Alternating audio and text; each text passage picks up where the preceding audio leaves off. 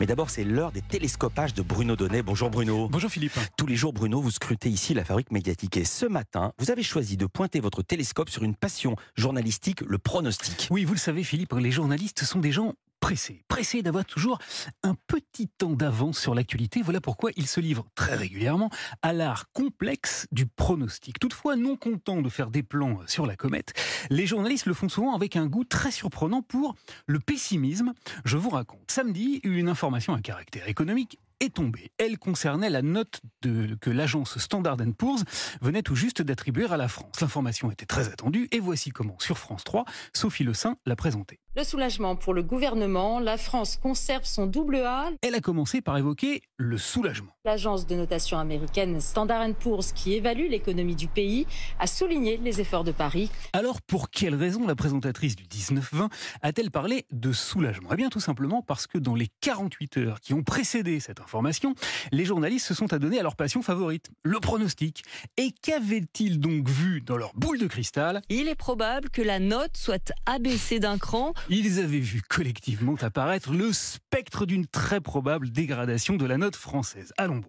France Inter a expliqué vendredi à ses auditeurs que cet abaissement allait inéluctablement provoquer Qu'est-ce que ça allait provoquer dans son journal de 7 heures? Alors expliquez-nous ce que la baisse pourrait changer. Et 50 minutes plus tard, le chroniqueur économique de la station, un fin limier, en a remis une petite louche. Alors est-ce que ce soir il y a un risque? Euh, Oui, il est assez élevé. Dominique Seux, parfaitement dans la tonalité de sa station, qui avait manifestement convenu d'une ligne, une ligne éditoriale résumée par une jolie formule pour bien nous flanquer les chocottes. Bref, le scénario noir. Voilà, un scénario noir qui n'a donc finalement jamais eu lieu. Toutefois, Philippe, j'ai été amusé d'observer que c'était rigoureusement la même musique absolument partout.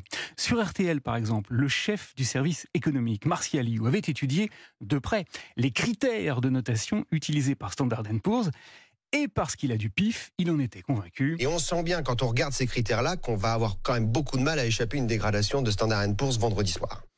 Mais alors, dans la grande galaxie des pronostiqueurs éclairés, j'ai tout de même un petit préféré. Un chouchou qui s'appelle François Langlais. Il chronique lui aussi l'économie sur RTL et vendredi matin, comme tout le monde, il était absolument catégorique. Oui, l'agence américaine Standard Poor's devrait abaisser la note de la France ce soir. Ouais.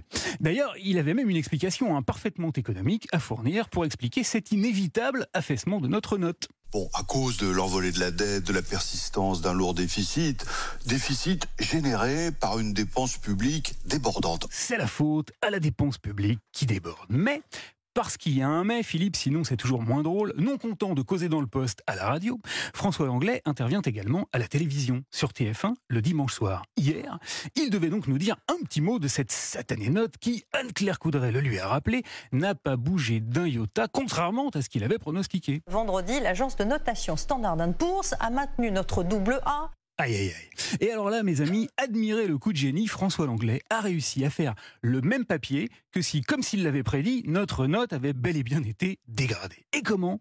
Eh bien, grâce à sa botte secrète, les dépenses publiques qui débordent. C'est vrai. Regardez cette courbe. Voilà 50 ans que nos dépenses publiques progressent inexorablement. Eh oui, la note de la France n'a pas baissé, mais qu'importe, le débordant François n'a pas changé une ligne de son paplard. Il faudrait réformer l'État, simplifier, pourquoi? Eh bien d'abord parce que les journalistes préfèrent toujours voir le verre à moitié vide plutôt qu'à moitié plein, c'est plus vendeur, Coco. Et puis aussi parce que François s'était préparé une chute merveilleusement millésimée. Demander aux hauts fonctionnaires de réformer l'administration, c'est comme confier les clés de la cave à un sommelier alcoolique. Une chute qui l'eût été vraiment dommage de noyer dans le chagrin d'une note, même pas fichue d'avoir été diluée. Merci beaucoup Bruno Donnet. Félicitations aux pronostiqueurs.